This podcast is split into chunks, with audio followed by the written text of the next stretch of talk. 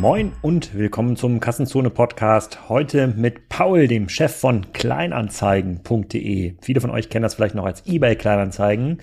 Eine meiner Lieblingsseiten. Da verkaufe ich tatsächlich öfter mal Produkte, meine Frau auch, meine Kinder mittlerweile auch und Paul erzählt so ein bisschen, wie das Geschäft eigentlich läuft, womit die Geld verdienen.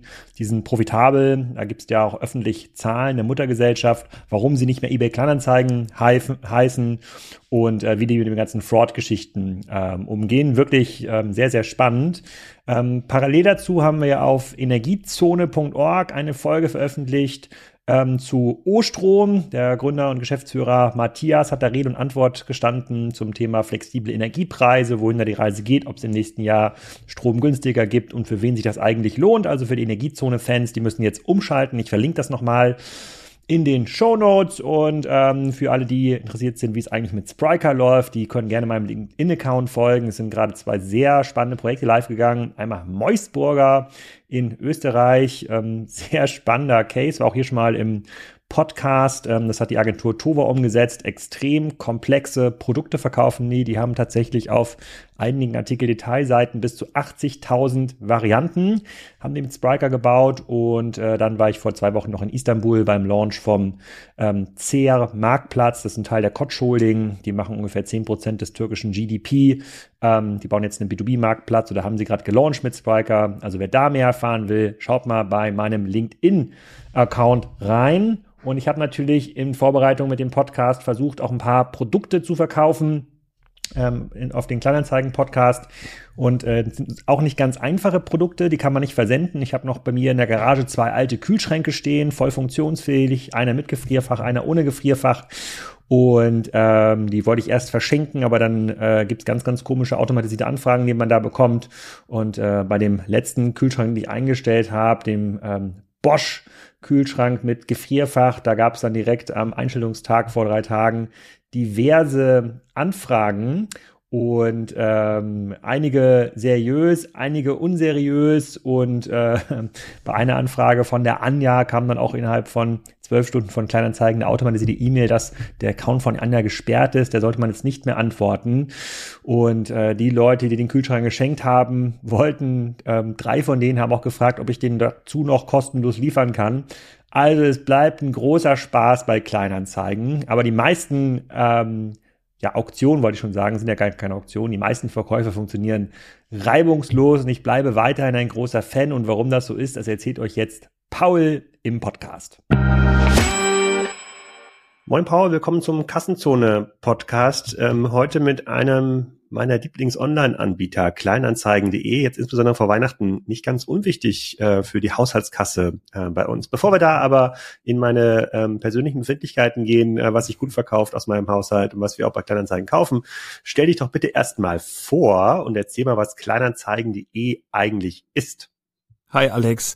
Ja, freut mich sehr, ähm, hier bei dir sein zu können. Ähm, genau, kleinanzeigen.de. Ähm, ich meine, wir haben ja die, äh, den Luxus, dessen es einige schon kennen. Insofern hoffe ich, muss ich es nicht allzu komplex erzählen. Ja, wir sind im Prinzip ähm, äh, ja, das, das Deutschlands größtes ähm, äh, Unternehmen für den Kauf und Verkauf von äh, Privaten. Ähm, äh, sind da äh, ja mit Abstand der, der größte Player im Markt. Ähm, ist so das, was äh, vielleicht ganz früher mal äh, der Flohmarkt war in einer digitalisierten Form. Dann gab es ja viele Jahre lang auch die Anzeigenblätter in der Zeitung, die klassischen Kleinanzeigen, wo dann ähm, die Eltern am Wochenende mit der Lupe die äh, Schriftgröße 6 da gelesen haben und die Dinge eingekringelt haben, die vielleicht relevant sind, das Kinderfahrrad äh, um die Ecke. Und das haben wir ähm, ja dann online gebracht und sind seit 2009 als äh, damals eBay Kleinanzeigen und seit äh, ja, äh, Mai diesen Jahres als Kleinanzeigen unterwegs und sind aber neben dem klassischen ähm, Geschäft äh, zwischen äh, zwei privaten ähm, Parteien natürlich auch im Bereich Immobilien unterwegs, wir sind aber auch im Bereich kleine mittelständische Unternehmen äh, unterwegs, äh, im Bereich ähm, äh, Automobil äh, Händler sind wir auch relativ groß unterwegs, also mittlerweile diversifiziert ähm, äh, zwischen privat, aber auch gewerblichem Geschäft. Okay, dann müssen wir gleich mal im, im Detail einsteigen. Bevor wir das machen, ähm, kannst du ein bisschen was zur Story erzählen? Du hast ja gerade gesagt, dass vielen Menschen ist das noch unter eBay Kleinanzeigen Begriff. Hat eBay das damals gegründet, 2009, oder haben die es auch irgendwie gekauft? Ähm, nee, es, ähm, nee, also es war tatsächlich, ähm, das ist irgendwas, was sich so hartnäckig hält, das habe ich schon häufig gehört. Es hieß mal Kijiji vorher. Ah. Und ähm, das war die Ursprungsplattform und da ist so einer der, der einer der Mythen, dass die Leute, viele Menschen glauben, eBay hätte das dann irgendwann gekauft und dann daraus eBay Kleinanzeigen gemacht. Aber die Realität ist, dass Kijiji schon, also der Vorläufer von eBay Kleinanzeigen damals schon ein, ein eBay-Unternehmen war. eBay hat das, äh, das ist eine Marke, die eBay äh, viele Jahre gehörte, so heißt das Geschäft, ähm, unter anderem in Kanada äh, heute noch. Und ähm, ähm, dann hat man sich irgendwann dazu entschieden, das Kleinanzeigengeschäft Kijiji eben deutlich näher an die, sag ich mal, Muttermarke ranzuholen, an, an eBay ähm, und hat es dann äh, relaunched und rebrandet als, als eBay Kleinanzeigen und damals dann auch relativ äh, stark in die ähm, eBay Kernplattform integriert. Ähm, und äh, das war der Start des Ganzen, genau. Und ganz grob mal zu den Nutzungszahlen, also wie viele Leute befinden sich da jeden Tag oder jeden Monat, die auf der Plattform irgendwas kaufen, verkaufen? Wie viele gebrauchte Inlineskater werden da jede Woche eingestellt? Also ich kann ja jetzt zu Inlineskatern konkret, habe ich die Zahl gerade nicht parat. Ähm, wir haben so 36 Millionen Nutzer im Monat ähm, äh, und sind damit so eins der reichweitenstärksten Online-Angebote in Deutschland überhaupt. Also so 50 Prozent, ein bisschen mehr als 50 Prozent der Menschen in Deutschland, die Internet haben, nutzen Kleinanzeigen einmal im Monat. Und damit sind wir auch so von den Aufrufen ähm, ja eine der der reichweitenstärksten Plattformen, die in Deutschland überhaupt betrieben wird. Ähm, natürlich gibt's irgendwie Wikipedia und, und, und Twitter und, und weiß ich nicht was, aber wenn man dann auf die deutschen Angebote schaut, ist Kleinanzeigen da ziemlich weit mit da oben dabei und ansonsten haben wir, wenn man so auf die auf das Inventar schaut, haben wir so im Mittel ungefähr immer so 50 Millionen Artikel online. Ähm, äh, wenn man auf sowas schaut wie, wie Visits, dann haben wir sowas zwischen 700, 800 Millionen äh, im, im Monat und ähm, ja, sind auch eine der meist downgeloadeten Apps ähm, in, in Deu im deutschen Raum. Hm. Und ähm, du meinst gerade, das ist nicht nur C2C, also es sind nicht nur die Inline-Skater, die dann äh, meine Kinder verkaufen können hier vor Ort, sondern es ist auch ein, gibt auch einen B2C arm. Ähm, ich hatte quasi immer die anderen Branchen so verstanden oder die anderen Branchen auf Kleinanzeigen so verstanden, dass ich jetzt zwar mein Haus oder meine Ferienwohnung da auch einstellen kann, wenn ich zum Beispiel keine Lust habe, die Gebühren an Airbnb zu zahlen und das irgendwie direkt machen möchte. Deswegen, mhm. Das findet man ja viel bei Kleinanzeigen. Autos auch, ne? Das ist auch so immer so ein Gebührenthema, aber es, ich hatte immer den Eindruck, dass es trotzdem sehr stark C2C. Also ich stelle als Privatperson mein Auto ein und finde dann irgendwie lokal einen, äh, einen Käufer. Du meinst gerade, das richtet sich auch an Gewerbe. Kannst du das mal ein bisschen erklären, wie, wie das genau gemeint ist? Mm, also der, der Ursprung der Plattform und der Kern des Unternehmens ist und, und war immer äh, C2C, also der, die, die, der, der Kauf und Verkauf von Privaten. Aber natürlich, wo viel Traffic ist und wo, wo viel Aufmerksamkeit ist, wo viele Augen hinschauen, das ähm, zieht natürlich immer auch ähm, gewerbliche Händler an. Und da haben wir an ganz vielen Stellen über die Jahre eine, eine organische Bewegung ähm, erlebt. Also die ersten paar Jahre haben wir kaum investiert in Angebote für gewerbliche Kunden. Und äh, dennoch haben sich so Kategorien äh, wie, wie Immobilien, wie, ähm, wie Au, äh, Autorad und Boot ähm, äh, massiv entwickelt, aber auch sowas wie Jobs. Ja, also Kleinanzeigen ist auch ein relativ ähm, großer Player zum Beispiel im, äh, in, in den Angeboten rund um Jobs und, und Services, ähm, Handwerkerdienstleistungen und so weiter. Und ähm, das haben wir irgendwann, ähm, ja, haben wir, haben wir das natürlich beobachtet und dann auch konkrete Angebote gemacht für gewerbliche äh, Kunden. Also bestes Beispiel ist das, was wir in der Immobilienkategorie machen. Da gibt's also mittlerweile ein relativ umfangreiches Angebot für Makler, die ähm, ihre Tools äh, an Kleinanzeigen äh, connecten können, äh, ihre ähm, Inserate automatisch in Kleinanzeigen uploaden können. Die Kommunikation äh, geht an die Tools. Da gibt's relativ viele ähm, ja, dezidierte Funktionalitäten auch speziell für die Immobilienkunden, um Sichtbarkeit zu erzeugen, um Daten zu sammeln oder Daten auszuwerten äh, im Sinne von ähm, Aufrufe, Statistiken und Co. Und da haben wir tatsächlich so in den letzten ja, acht Jahren relativ viel investiert, um Kleinanzeigen eben auch ähm, deutlich besser zu machen für die gewerblichen Kunden. Wie viele Leute arbeiten denn bei Kleinanzeigen? Ähm, wir sind im Moment so 340 äh, ungefähr ähm, im, im Standort. Wir haben mittlerweile zwei Standorte. Wir haben jetzt letzten Monat unser Office in Berlin geöffnet. Wir hatten ja viele Jahre lang hier gemeinsam mit eBay ein Büro in Dreilinden, so kurz vor den Stadttoren von Berlin und sind jetzt umgezogen ähm, äh, rein nach Berlin, nach Charlottenburg.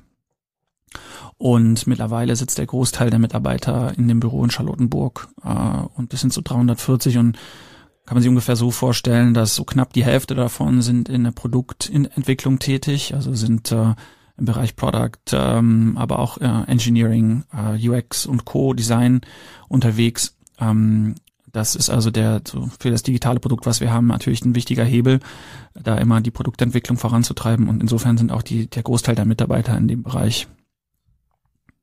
Und ähm, wie, wie funktionieren diese Erlösströme? Also ihr, ihr seid ja wahrscheinlich profitabel. Äh, ihr seid jetzt so ein bisschen länger, seid ja ein bisschen länger am Markt. 350 Leute müssen ja irgendwie bezahlt werden. Da steht ja dann schon auch ein entsprechender Kostenblock ähm, dagegen. Ich, ich kann mich ich glaube, ich habe bisher in meinem, ich nutze euch viel und ich bin auch äh, froh über dieses Interview heute, weil ähm, das ist tatsächlich eine Plattform, die mir extrem viel Mehrwert stiftet. das ähm, freut mich. Äh, ähm, außer in der Kommunikation mit den ähm, ein oder anderen Käufer, da kommen wir aber gleich nochmal dazu. Ähm, Gerne. Die, die, die ähm, was sind die zentralen Erlösströme? Weil ich habe, glaube ich, wirklich erst einmal gezahlt. Irgend, ich musste eine, ich habe eine Anzeige gehabt und die konnte ich irgendwie boosten für 2,95 oder sowas. Dann stand die irgendwie wieder oben ein bisschen dick, äh, dick, dick geschrieben. Aber gemessen an dem Mehrwert, den mir die Plattform bisher vermittelt hat, musste ich erstaunlich wenig zahlen in, ja. äh, in, in, in, in meinem Kundenleben. Und das ist, das, das ist auch erstmal unsere Grundintention. Ne? Wir sind ähm, wir sind dem, für die privaten Käufer und Verkäufer immer erstmal grundsätzlich kostenlos und ähm, das soll auch so bleiben. Und die Angebote, die wir machen an Privatkunden, sind tatsächlich ähm, freiwillige Angebote. Also das, was du gerade genannt hast, das ist der, der Erlösstrom, den wir Features nennen. Das ist im Prinzip, ich kann künstlich meine Aufmerksamkeit erhöhen und damit meinen vor allen Dingen die Verkaufsgeschwindigkeit ähm, äh, beeinflussen. Und das funktioniert sehr gut, das nutzen viele. Ähm, auch ähm, bestes Beispiel ist irgendwie, ich löse meine Wohnung auf, ich ziehe um und muss jetzt irgendwie noch ein paar Sachen loswerden, bevor, ähm, keine Ahnung, der, der Möbelpacker morgen kommt. So, dann kann das schon mal sehr, sehr hilfreich sein, wenn man da bisschen ähm, äh, künstliche äh, Sichtbarkeit auf die eigenen Angebote bekommt. Ähm, das ist das eine. Das andere, was das andere Angebot, das was was was auch optional ist, ist das Angebot, ähm, die transaktional oder die die Transaktion über Kleinanzeigen abzuwickeln. Das ist das, was wir sicher bezahlen nennen. Ich weiß nicht, ob du das schon mal benutzt hast. Mhm. Äh, sag mal jetzt, sag mal kurz, wie das funktioniert. Ich habe letztens habe ich eine Transaktion abgebrochen. Da wollte ich so eine Insta 360 Kamera kaufen. Die war irgendwie halb so teuer wie neu.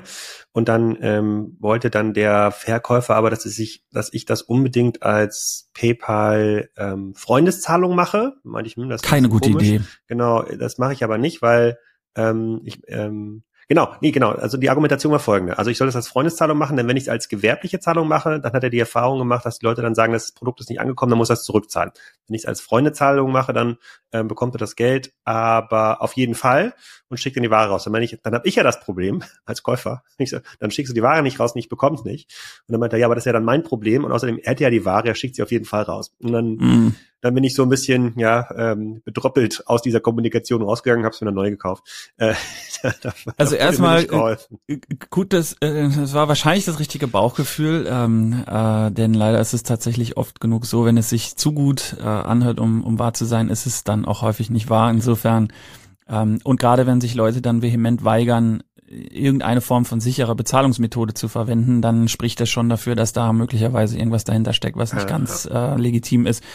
Und äh, genau sicher bezahlen greift im Prinzip genau an dem Punkt an. Ähm, was wir auf Kleinanzeigen erleben, ist, ähm, alle möglichen Formen vom Handel. Das eine ist, dass sich Menschen irgendwo in der Nachbarschaft treffen, mit dem Rad mal schnell irgendwo hinfahren oder mit dem Auto mal ein paar Kilometer fahren, irgendwo einen Sack Steine abholen oder was auch immer. Also alles das, was ähm, sozusagen eher lokal, regional an, an Handel passiert und dann wirklich ein physischer, physisches Aufeinandertreffen bedeutet.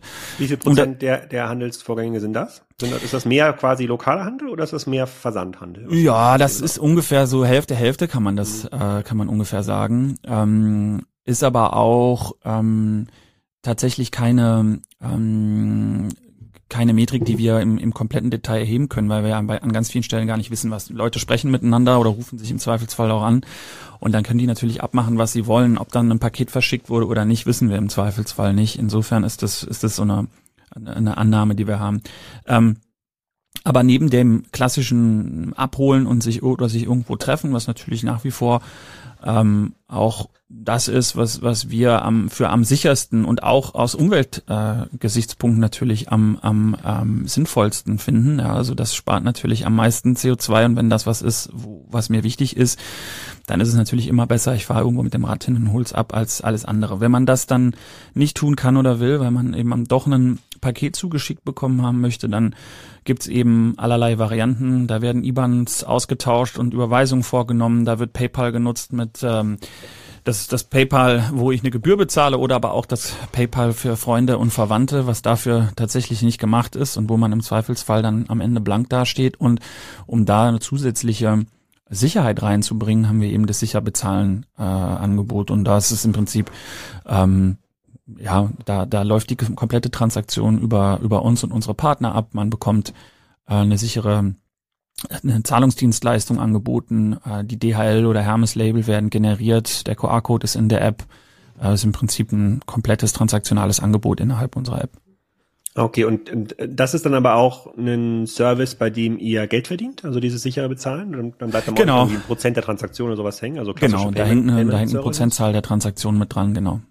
Okay, und, und ich habe jetzt bisher in der App, habe ich auch noch keine so richtigen, mm, also in, aus, aus meiner alten Ebay-Welt kenne ich ja, dass man, da wurde man ja als Verkäufer bewertet nach jedem Kauf. Und da hat man immer das, wollte man ja quasi immer, ich weiß gar nicht, was die Bewertungsskala damals war. Also die Leute konnten Kommentare hinterlassen und dann von eins bis zehn bewerten oder sowas oder fünf. Ich glaube, das war das eins bis zehn oder war das eins bis fünf? Ich weiß es. Irgendwie sowas. Naja, aber ähm, jetzt da würde ich, gibt es quasi diese Art von Abstufung auch bei euch, also dass man so sicherer Verkäufer ist oder Premium-Verkäufer oder so wie bei Airbnb so Superhost, ja, der auf jeden Fall immer so alles sofort verschickt. Das würde ja durchaus für Vertrauen sorgen.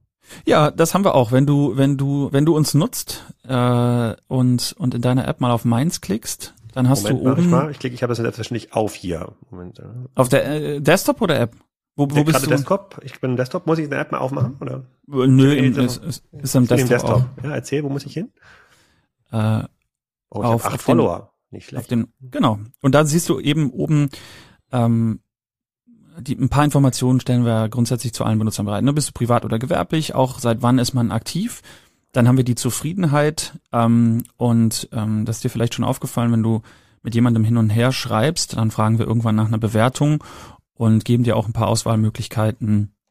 Ähm, ja, wie zufrieden bist du gewesen mit dem mit dem Kontakt und daraus ergeben sich dann Bewertungen zur Zufriedenheit, zur Freundlichkeit, zur Zuverlässigkeit. Ähm, wir geben auch die Antwortrate, die Antwortzeit und deine Follower. Ja. Ähm, und so ergibt sich ein halbwegs rundes Bild. Ähm, äh, kein, das ist natürlich nicht immer ultimativ präzise, aber es ist schon ein ganz gutes Bild und insofern hat auch der Account, den du bei Kleinanzeigen hast, einen gewissen Wert und eine gewisse ähm, ja, eine gewisse, trifft eine gewisse Aussage über dich als Verkäufer ja, oder auch Käufer. 2012 bin ich, habe ich diesen Account. Bist du nicht ja, seit 2012 gut. auch bei der Firma? Hab ich meine ich ja. gelesen zu haben. Ja. ja, ja, ja, genau. Ich bin seit 2012, okay. ähm, genau, bin ich bin ich in Klein, im Kleinanzeigen-Team. Okay. Ja. Apropos Antwortrate. Jetzt habe ich hier bei mir stehen 56 Prozent Antwortrate. Das, ähm, das, da bin ich nicht ganz zufrieden mit, weil es stellen ja, stellen ja ganz viele Leute äh, komische Fragen, die man überhaupt nicht beantworten möchte oder die sind total schräg oder wollen dann irgendwie direkt verhandeln oder keine Ahnung. Also ich, ich habe so jetzt schon äh, selber Schutzmechanismen. Es gibt manchmal so Möbel, die brauche ich einfach nicht mehr, die würde ich verschenken. Wenn ich es aber mhm. als Verschenken einstelle, dann weiß ich, dann bekomme ich so viele Quatschnachfragen von irgendwelchen Leuten, die dann sagen, kannst du nicht doch verschicken, äh, kostenlos und wo man dann gar nicht mehr darauf antworten möchte, weil das einfach so albern ist, dann sagt man, okay, hier, äh, dieses Sofa oder dieser Schrank, 15 Euro, kannst dir abholen. So, das ist so eine Art Schutzgebühr, die, äh, die dazu führt, dass dann nur die Leute sich melden, die auch wirklich Interesse haben und den antworte ich auch. Deswegen möchte ich eigentlich, dass meine Antwortrate äh, sozusagen bereinigt wird um die Quatschanfragen und dann wäre sie deutlich höher. Wie, wie geht ihr damit um oder was ist da eure, Erfahr eure Erfahrung, was das angeht? Also. Wirklich wie auf dem Flohmarkt. Ja, du hast natürlich recht. Das, ähm, es, es liegt natürlich in der in der Natur der Sache, dass äh, der Algorithmus, der die Antwortrate berechnet, nicht in deine Nachrichten guckt und sagt, ist das Quatsch oder ist es nicht. Und häufig genug lässt sich Quatsch von nicht Quatsch auch nur sehr schwer technisch unterscheiden. Ähm, wenn das so einfach wäre, dann hätten wir einige dieser Probleme vielleicht auch gar nicht. Also insofern, das ist tatsächlich in der Natur der Sache. Was ich, ähm, was was vielleicht ein kleiner Tipp an der Stelle ist, zu sagen, also wenn das Quatsch ist, ähm, ich, meine Antwortrate, ich gucke jetzt mal gerade, was ist meine Antwortrate? Ich habe natürlich, meine Antwortrate ist 100 Prozent. Ich halte es mal in die Kamera, bevor du es mir nicht glaubst. Ja, du, du kannst äh, das, du kannst das nein, das habe ich hochgeschraubt. selber machen. Nein, nein, nein. Das ist kein, kannst du das hochstellen. Ja. Habe ich nicht hochgeschraubt. Nein, aber was ich, ähm, ähm, und es ist, es ist natürlich, kann, fühlt sich vielleicht an wie, wie Zeitverschwendung, aber ich antworte tatsächlich jedem freundlich und sag einfach dann, nein, danke oder nein, das ist nichts für mich. Und ähm, wenn man dann weiteren Quatsch ähm, vermeiden will, kann man im Anschluss den Nutzer auch einfach ähm, blockieren. Ne? Das, das ist eine relativ ah. einfache Sache zu sagen, okay, das, das war mir jetzt irgendwie nix. Und ähm, einmal freundlich antworten und im Zweifelsfall den Nutzer blockieren, dann hat man das Problem gelöst und die Antwortrate ist trotzdem, äh, bleibt trotzdem sauber. Und dann vielleicht nochmal zur Wachstumshistorie. Es ist ja jetzt ja nun schon ein etabliertes Unternehmen, quasi nicht, nicht ein Dinosaurier des Onlinehandels, aber zumindest ihr seid schon immer dabei gefühlt. Ähm, mhm. Ähm, Gibt es da noch so ein Wachstum? Also ihr habt ja schon so riesige Monthly Active, ähm, Monthly Active User. Also gibt es im C2C-Bereich wirklich noch so ein Wachstum, wo ihr sagt, so 10 Millionen Haushalte fehlen uns noch? Im B2B-Bereich traue ich das zu, dass man da im Bereich Immobilien, Automotive, dass man da ähm, den anderen Plattformen da noch ein bisschen ähm, ähm Konkurrenz machen kann, Immo-Scout, mobile.de und Co. Verstehe ich. Aber im C2C-Bereich gibt es da wirklich noch Leute, die euch noch nicht kennen, wo ihr sagt, so komm, da machen wir jetzt eine Kampagne äh, out of home und machen wir ähm, also Wachstum ja, und ich meine, wir sind börsennotiert, insofern kann man sich unsere, zumindest die Umsatzzahlen natürlich auch angucken und da haben wir die letzten Jahre eigentlich immer Double-Digit Growth abgeliefert. Ähm, ähm, insofern als, als Gruppe seid ihr bei börsennotiert, oder? Ihr seid auch nicht. Äh, ja, ja, aber wir geben natürlich auch, wir lösen die, die Gruppe ja auch äh, im Reporting bis zum gewissen Grad in ihre Bestandteile auf und ähm, da ist auch ein bisschen was für Kleinanzeigen drin. Also dann 2022 das letzte komplett äh, reportete Jahr, da haben wir 233 Millionen Euro Umsatz gemacht. Ähm, und das ähm, Ah, ist okay. ein sauberes Wachstum auch über die letzten Jahre und das zieht sich auch durch also 700.000 pro Mitarbeiter, also wie ein Tech-Unternehmen tatsächlich. Hm. Ja, ja, ja. Also mm, von der Profitabilität, also wenn man jetzt Umsatz auf, auf den Kopf runterrechnet, dann sind wir schon ähm, ziemlich gut dabei und wachsen auch sehr gesund weiter und ähm, genau wie du sagst, also ähm, die Umsatzströme, da haben wir eben in zwei, drei Richtungen geschaut, nicht so sehr auf die gewerblichen, das ist natürlich ein Umsatzstrom, der, der wächst, ähm, weil wir einfach viel investieren in das Angebot an äh, zum Beispiel unsere Immobilienmakler, aber auch an, an unsere kleinen und mittelständischen Unternehmen. Aber es ist tatsächlich so, dass auch der Handel im privaten Raum ähm, für uns nach wie vor riesiges Kernfeld ist und auch da weiter Wachstum drin ist. Also wenn wir jetzt auf unsere, ähm, wenn wir auf Dinge gucken wie Visits, Page Views, aber auch die, die New Listings, also das, was an Inventar reinkommt, dann gibt's auch da ein stetiges Wachstum und ähm, einer, und da gibt's gerade in den letzten, würde ich sagen, zwei Jahren zwei oder drei Jahren, das sind so, so zwei, drei Trends, die uns da durchaus helfen. Du hast ähm, auf der einen Seite ähm, ein, ein gesteigertes Bewusstsein in der Bevölkerung für das Thema Nachhaltigkeit. Ähm, also es, es wird mehr und mehr Leuten klar, dass nicht immer die Lösung sein kann, One-Click, Buy Now, Shopping, Tomorrow an meinem Doorstep, irgendein Stuff irgendwoher möglichst billig produziert. Also da gibt's durchaus Leute, die äh, mehr und mehr Leute, die das irgendwie kritisch hinterfragen, muss das eigentlich immer neu sein? Muss das eigentlich immer aus irgendeinem Warehouse kommen? Oder reicht das vielleicht, wenn ich das äh, gebraucht kaufe? Und das, das ist ein Trend, der uns natürlich unheimlich in die Karten spielt. Und das andere, was wir erleben, ist, dass in einer, sage ich mal, ökonomisch angespannten, äh, ökonomisch angespannten Lage, die wir gerade haben, äh, Inflation, ähm, äh, Rezession und Co., die ähm, ja das Geld bei vielen knapper wird und das eben auch dazu führt, dass man sich fragt, okay, ähm, wir müssen jetzt eine neue Anschaffung machen, ich brauche irgendwas Neues, ähm, muss das, muss das neu sein oder gibt es da vielleicht auch eine gute gebrauchte Alternative, wo ich einen ordentlichen Abschlag ähm, äh, machen hm. kann? Da, dazu vielleicht eine, lass mal da direkt einhaken, weil das ja so ein bisschen Circular Economy, so dass es ja eigentlich sozusagen ja. sitzt ja genau auf dem richtigen Trend. Ähm, ich hatte gestern einen Podcast aufgenommen mit Jochen Krisch und Joel Kaczmarek ähm, und da ging es unter anderem um, um Timo und andere Plattformen. Und wir, sind, ja. wir kommen jetzt ja quasi in eine Situation rein, in der wir knapp an den Herstellungspreisen Produkte kaufen können aus China. Ja, ich habe mal das Beispiel mit so diesen ähm, Halbschuhen, also Kinderschuhen quasi mit Rollen drunter, ja, die du in Deutschland, wenn du in den Laden gehst, wahrscheinlich 110 Euro bezahlen müsstest. Bei Amazon kriegst du vielleicht 50 bis 70, bei Temo kriegst du 25. So, das heißt, und dann kommt man auf einmal auf so eine Größenordnung runter, bei der es, bei der es irgendwann keinen Sinn mehr macht, es fühlt sich zumindest nicht mehr so an, dass man überhaupt noch irgendwo einstellen kann. Also weder zum Versand, weil du müsst auf einmal bei Paketen unter 10 Euro, dann macht das Ganze mit Versandgebühren irgendwann keinen Sinn äh, äh, mehr, wo sich die Leute sagen, okay, dann kaufen wir einfach neue. Bei, bei dem Preis, dann brauche ich gar keine gebrauchte mehr ähm, zu, zu kaufen. Ist das irgendwie eine Gefahr, die wir dann überspitzt wahrnehmen oder zu stark wahrnehmen? Oder beobachtet ihr das auch, dass viele Produkte dann gar nicht mehr diese Wertigkeit haben, um überhaupt nochmal verkauft werden zu können auf Kleinanzeigen?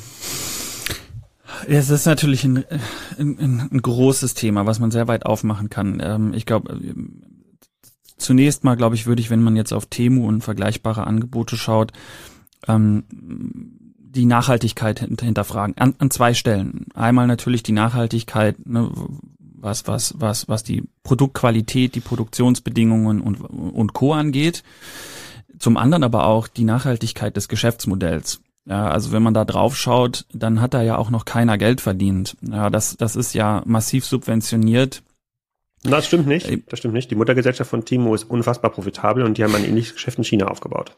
Ja, ich weiß, aber ähm, Temu an sich, wenn ich auf Deutschland gucke, das wird gerade von dem sehr profitablen Mutterkonzern natürlich ordentlich aufgeblasen. Wenn ich Temu ja. jetzt isoliere und nur auf das Geschäft gucke, was die in Deutschland oder in, oder in anderen europäischen Märkten haben, dann ist das auf gar keinen Fall profitabel. Und natürlich muss man am Ende ähm, auch jedes Geschäftsmodell in, in, in Profitabilitätsrichtungen bewegen und ähm, äh, und klar, das kann man sich leisten, wenn man ähm, wenn man das, das, das finanzielle Backing hat, was Timo äh, gerade hat. Aber irgendwann wird es auch darum gehen, daraus ein profitables Geschäftsmodell, Geschäftsmodell zu machen. Und da wäre meine erste große Frage, ähm, in, inwieweit einem das gelingt.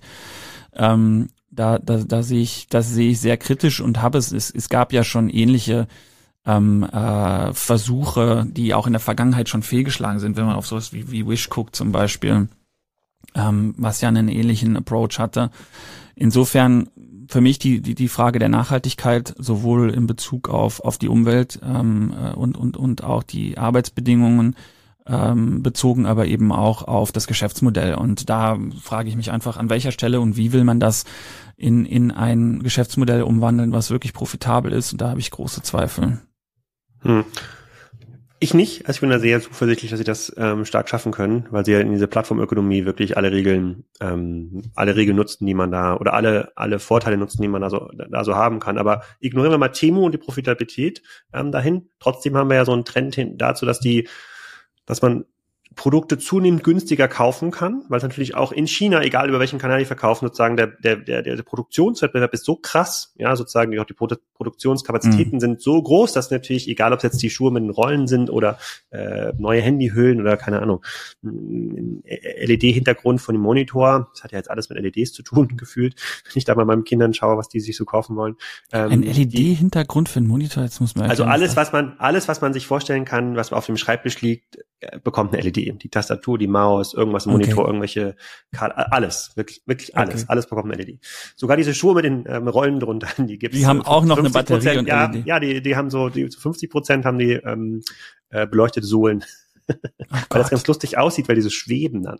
Naja, ähm, so, also es wird, es wird, zu, es wird zunehmend günstiger, aber das ist noch nicht kein, kein Effekt, den ihr beobachtet. Also du sagst, es gibt keine Ahnung, das Inventar, was bei Kleinanzeigen ist, ist immer noch unter ein Prozent des verfügbaren Inventars, was in deutschen Kellern und Dachböden rum, rumliegt, um diesen äh, sozusagen Effekt der sozusagen der Degression eigentlich in den sozusagen in den ähm, ähm sozusagen im Verkaufspreis, den könnt ihr, den braucht ihr doch gar nicht zu berücksichtigen. Nein, also das erleben wir tatsächlich, wenn wir auf unsere äh, auf unser Inventar schauen, erleben wir da aktuell keinen keinen Seiteneffekt davon. Ähm, Im Gegenteil, was wir im Moment sehen äh, und, und gerade jetzt ist so für uns die Saison, also so Richtung Herbst und Winter ist immer die Saison, das Wetter wird schlechter und die Leute ähm, sind mehr zu Hause und schauen sich dann mal um und fragen sich, was ist das hier alles, was hier so rumfliegt ähm, und dann wird ausgemistet. Äh, insofern, das sehen wir äh, im Moment gar nicht und ähm, ich meine, jetzt mal unabhängig von, von Kleinanzeigen, ähm, ich glaube, es ist, ich glaube, wir müssen als Gesellschaft dafür auch eine Wahrnehmung erzeugen und auch als, wenn ich jetzt auf mich schaue, als, als Eltern äh, auch dafür sensibilisieren, was das eigentlich bedeutet, auf Temu irgendwas für, für drei Euro zu kaufen. Ja, also ich glaube, da steckt auch eine gesamtgesellschaftliche Aufgabe dahinter, klar zu machen, dass das nicht einfach irgendwie vom Himmel fällt, was ich da bestelle, sondern dass das ähm, hergestellt werden muss, dass Menschen bezahlt werden müssen, die diese Dinge herstellen ähm, dass das Seiteneffekte hat auf, auf und dass es Ressourcen konsumiert, ähm, dass Familien ein Auskommen haben müssen, auch anderswo auf der Welt. Also ich glaube, da, da steckt für mich primär auch äh, tatsächlich eine Aufgabe dahinter, dass man erklärt und vermittelt und ähm, und da hoffe ich eben, dass viele der Eltern, die ähm, vor der vor der Frage stehen, ähm, kaufe ich das jetzt für 25 Euro auf Temu oder vielleicht in einem super Zustand für 20 Euro auf Kleinanzeigen, aber gerne auch irgendwo anders, wo es gebrauchte äh, Dinge zu kaufen gibt, ähm, dass viele dann eben an der Stelle vielleicht daraus ähm, ja auch eine kleine pädagogische Aufgabe machen und ein bisschen was dazu erklären. Ich glaube, das ist unheimlich wichtig. Okay, Gut, ich würde jetzt nicht darauf hoffen, dass die Gesellschaft das schafft, das zu erklären. Das bisher hat das ähm, bisher hat das noch nicht so gut funktioniert mit dem. Aber das ist schon was, was wir erleben. Das, ich glaube, da, also wenn ich wenn ich auf die Generationen schaue und die Wahrnehmung innerhalb der Generation, gibt es schon einen massiven Unterschied. Ähm, und jetzt kann man natürlich sagen, und das ist auch so, es ist so ein bisschen ein Paradox, dass gerade bei Temu unheimlich viele junge Leute unterwegs sind. Ne? Das, das, das sieht man ja auch. Ähm, das ist aber auch oft ein kurzweiliger Effekt. Also äh, ich habe schon mit mit ähm, mit jungen Erwachsenen und und und auch mit mit Kindern gesprochen, die sagen, ja, ich weiß es eigentlich nicht so geil, aber irgendwie das wollte ich jetzt unbedingt haben. Natürlich gewinnt oft im ersten Moment irgendwie so die, ich will das jetzt haben, ich hau da rein und das ist natürlich auch genau der Instinkt, auf den Temo optimiert. Das ist ja massiv gamificated. Du wirst ja da reingesogen. Das gibt ja, das haben die ja perfektioniert. Genau dahin zielen die natürlich ab mit ihrem Angebot aber so eine gewisse, so eine gewisse Skepsis, die schwingt schon auch oft mit und ich glaube, da kann man schon ansetzen und, und Bewusstsein erzeugen. Sprich, spricht ja für eine Kampagne, bei der man Temu-Charme erzeugt oder Shein-Charme äh, erzeugt. Ich weiß nicht, ob es um Charme geht. Ich würde das gar, ich würde das gar nicht Charme nennen, aber ich glaube, Bewusstsein dafür zu erzeugen, dass Dinge produziert werden müssen, was das kostet, was das für Seiteneffekte hat. Ich glaube schon, dass das wichtig ist. Ich glaube, sowas gehört auch in das Curriculum einer Grundschule rein oder oder in die ähm, äh, in die in die weiterführenden Schulen, dass man erklärt, ähm, was eigentlich Kreisläufe sind und und was da passiert. Glaube ich auch. Ähm, die gehen wir mal kurz zurück zu den Wachstumspfaden, sozusagen neue Kunden ansprechen. Du hast das ja gesagt, ihr seid im Grunde genommen im C2C-Bereich ein großer Online-Flohmarkt. Da habe ich mir überlegt, okay, hier finden ja auch bei uns im Dorf oder in der Stadt finden ja auch im Jahr, keine Ahnung, vier, fünf, sechs, sieben Mal irgendwie Flohmärkte statt. Das könnte ja sinnvoll eigentlich sein, die zu als als Kleinanzeigen-Flohmärkte zu branden und irgendwie äh, sozusagen Vertriebsmitarbeiter dort zu haben, die den Leuten zeigen, guck mal, die Sachen, wenn jetzt gerade keiner am Stand ist äh, oder die Sachen schwer verkaufen, mach mal ein Foto davon, stell's mal irgendwie online ein und dann sozusagen kannst du den Flohmarkt unendlich verlängern. Dann kommen die ganzen Kunden, die jetzt hier nicht in Kiel sind oder in Schwerin oder in Berlin Mitte, ähm, auf die kannst du dann auch noch irgendwie äh, zugreifen. Ähm, bisschen weit hergeholt, verstehe ich, dass das teurer, teurer Kundengewinnungsapproach wäre, aber offensichtlich sind ja Menschen, die Sachen verkaufen ähm, wollen. Ähm, du wirst lachen, das haben wir schon gemacht, also einige Jahre her. Ähm, ne, da haben wir, äh, wir haben Flohmärkte selber organisiert, wir haben Mitarbeiter auf Flohmärkte geschickt, das hat alles schon gegeben. Die Erfahrung, die wir da gemacht haben, ist es eigentlich es gibt eigentlich niemanden, der auf einem Flohmarkt steht und nicht weiß, dass Kleinanzeigen existiert und wie es funktioniert und was man damit macht. Die meisten Leute, die du da am Stand triffst und sagen wirst, zeig mir mal dein Handy, die werden irgendwo unsere kleine grüne äh, App auf ihrem auf ihrem Telefon haben. Also es ist gar nicht so sehr das. Was du häufig erlebst, ist, dass ähm, die Leute die Dinge erst einstellen und das, was nicht weggeht, dann irgendwie nochmal alles in drei Kisten packen und damit zum Flohmarkt gehen. Das ist das, was du relativ häufig erlebst. Ähm, oder das ah, also andersrum. Der Flohmarkt ist quasi die, der ja. physische Flohmarkt ist quasi die Resterampe in Anführungsstrichen, ja. jetzt ein bisschen negativ ausgedrückt. Ja. Und ich versuche eigentlich alle großen Produkte, alles, was sich verkaufen lässt, schon bei Kleinanzeigen. Genau, das ist, das ist häufig die Reihenfolge. Oder was du auch erlebst, ist ähm, so bestimmte Warengruppen. Also wenn du an Kinderkleidung denkst, ähm, da ist es oft, da hast du ja dann teilweise einen ganzen Umzugskarton voll mit Größe 92 von allem, ja, irgendwie ähm, die Schuhe, die die Kinder in der in der Zeit getragen haben bis zum bis zum Winteranzug und allem. Und ähm, das ist oft was, was dann auf einem Flohmarkt gut funktioniert. Da stellst du die Kiste hin, da kann sich dann irgendjemand durchführen und sagt hier 15 Euro für die ganze Kiste. Auf Kleinanzeigen musst du dich dann fragen, fotografiere ich jetzt alles einzeln, stelle ein, alles einzeln ein, leg alles auf meinen Boden, mache ein Foto von 100 Sachen. So, ne, da gibt's Dinge, die, die durchaus auf dem Flohmarkt dann auch besser funktionieren, als, als es vielleicht im, im, im, im mhm. digitalen hm. Umfeld ist. Was ist denn euer größtes Wachstumsbottleneck? Also wenn ihr solche Ideen schon irgendwie ausprobiert habt, ähm, und, und ähm, ihr habt ja schon ein extrem gutes Ranking, also ihr sozusagen ihr werdet ja organisch extrem gut ähm, ja. gefunden, wenn man irgendwie Sachen irgendwie gebraucht kaufen möchte oder verkaufen möchte. So, wo sitzt euer Growth-Team gerade dran? Oder wo sagt ihr, oh, wenn wir jetzt hier mal 10 Millionen investieren könnten, dann würden wir gerne das machen? Ähm, also äh, Bottleneck ehrlicherweise haben wir keins. Wir sind eigentlich ganz glücklich mit der mit dem mit dem Wachstum, was wir das was wir sehen. Dieses Jahr war natürlich ein bisschen ein Outlier, ähm, weil wir ja im im Mai das Rebranding hatten. Äh, das war ja eine relativ große Aktion, äh, den den alten Namen aufzugeben, den neuen Namen zu nehmen und auch im Zuge dessen die Marke neu zu positionieren ähm, das war natürlich was, wo wir viel Brandmarketing gemacht haben, wo wir sehr stark, sehr visuell ähm, Out of Home, aber auch TV, Radio und Co. gemacht haben, also wo der, der Shift unseres oder der, der, der, der, der Media-Mix, den wir hatten, ein bisschen ein anderer war, weil es eben darum ging, eine neue Marke zu, zu erzeugen in den, in, in, in den Köpfen.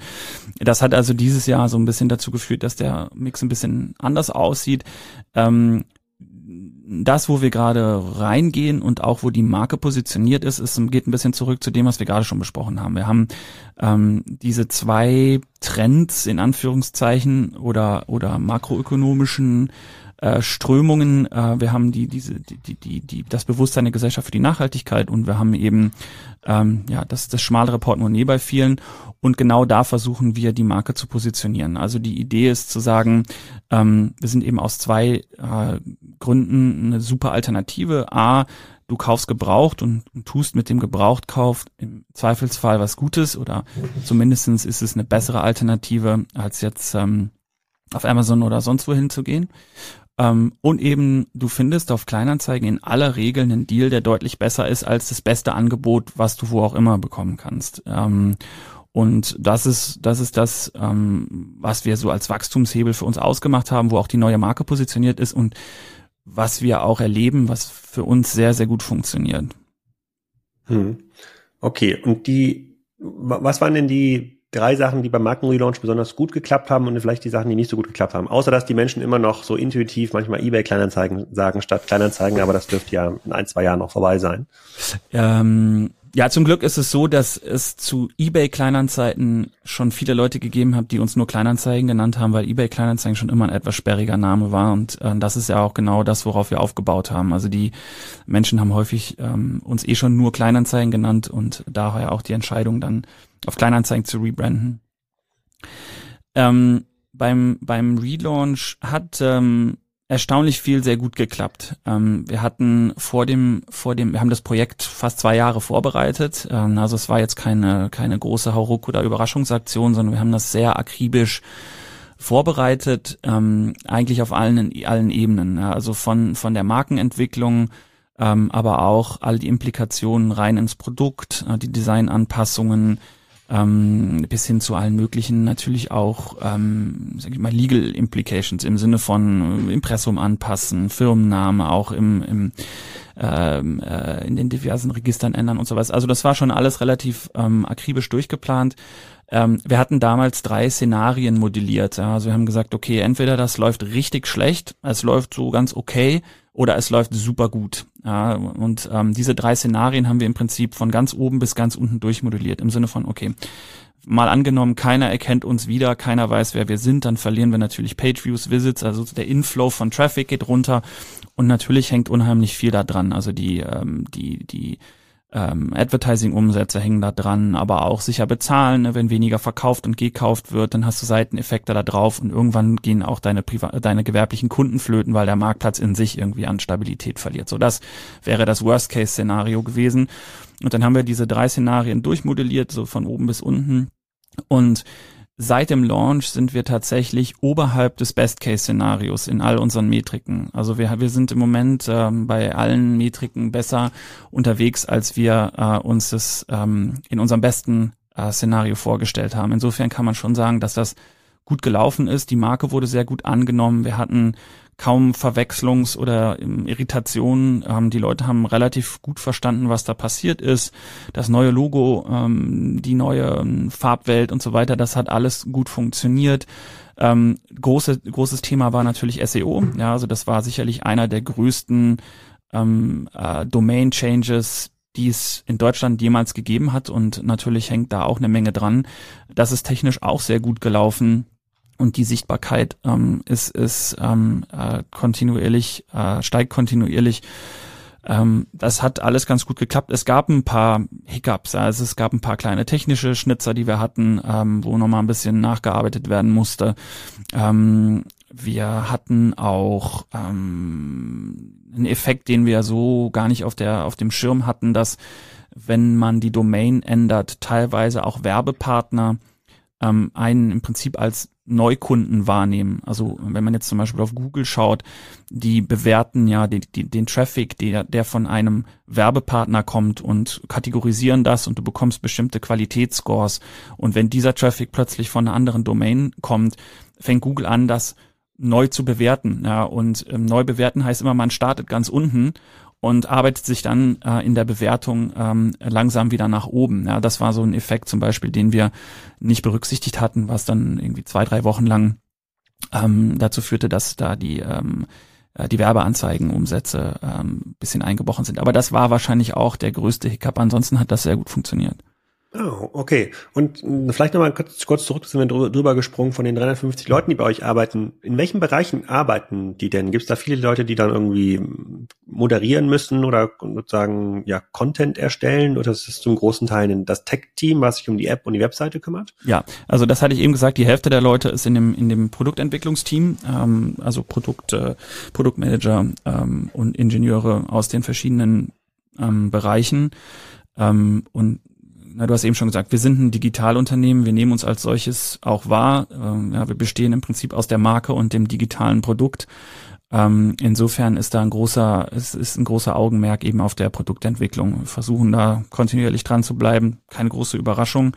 Super wichtig für uns. Kleinanzeigen ist, ähm, ja, mehr als 90 Prozent unseres Traffics kommt aus den beiden äh, Apps, aus iOS und Android. Also wir sind ein eigentlich fast ein Mobile-Only-Unternehmen. Entsprechend viele Ressourcen sitzen eben auch in dem iOS und Android-Team und allem, was dazugehört, äh, in den Backend-Teams.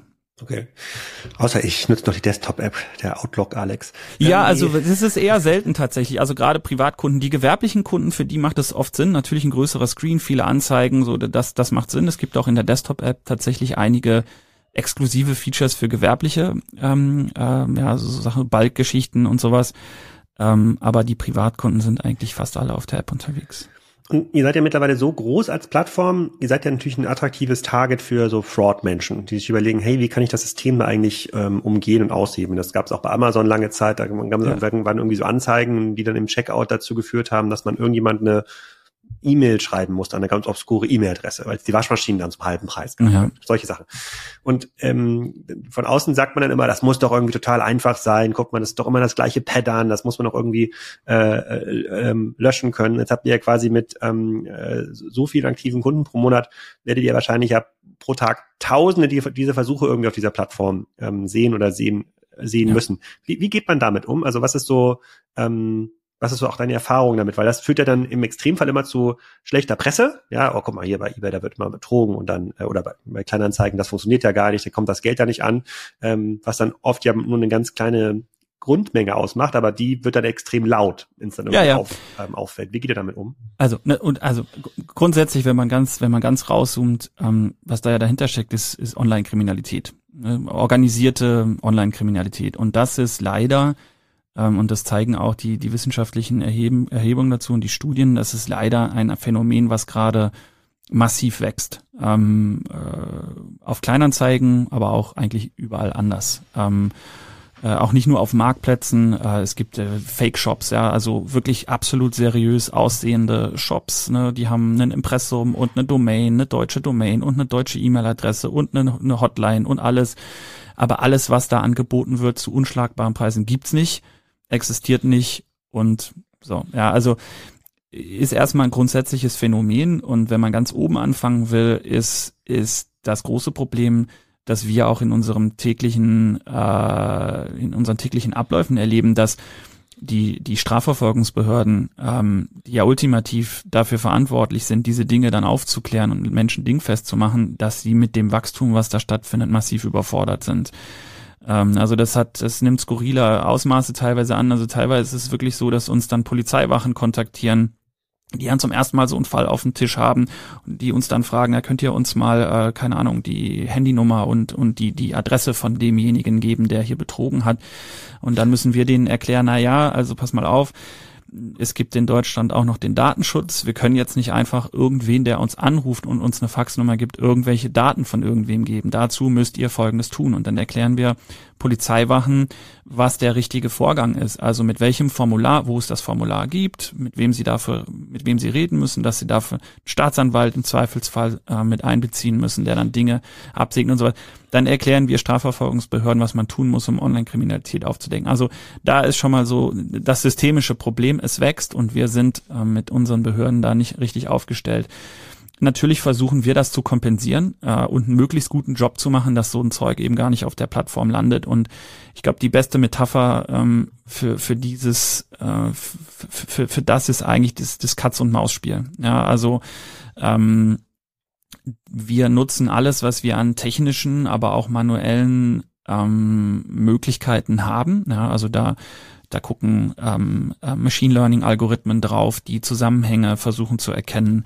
Ähm, Beispiel, was ich immer wieder mal nenne, ist ein, ein iPhone 14 Pro Max ähm, für 300 Euro neue OVP. Kann einfach nicht sein. Wenn das aber jetzt einen Wasser- und einen Displayschaden hat, vielleicht schon, ja. Ähm, so, das sind Dinge, die, die wir versuchen automatisch zu erkennen, Plausibilitäten auf Preisen in bestimmten Produktgruppen zu erkennen, weil das Einfallstor für Fraud ist in den allermeisten Fällen einfach dieser unschlagbare Preis. Und das führt bei vielen zu diesem, boah, super Angebot, jetzt muss ich schnell sein.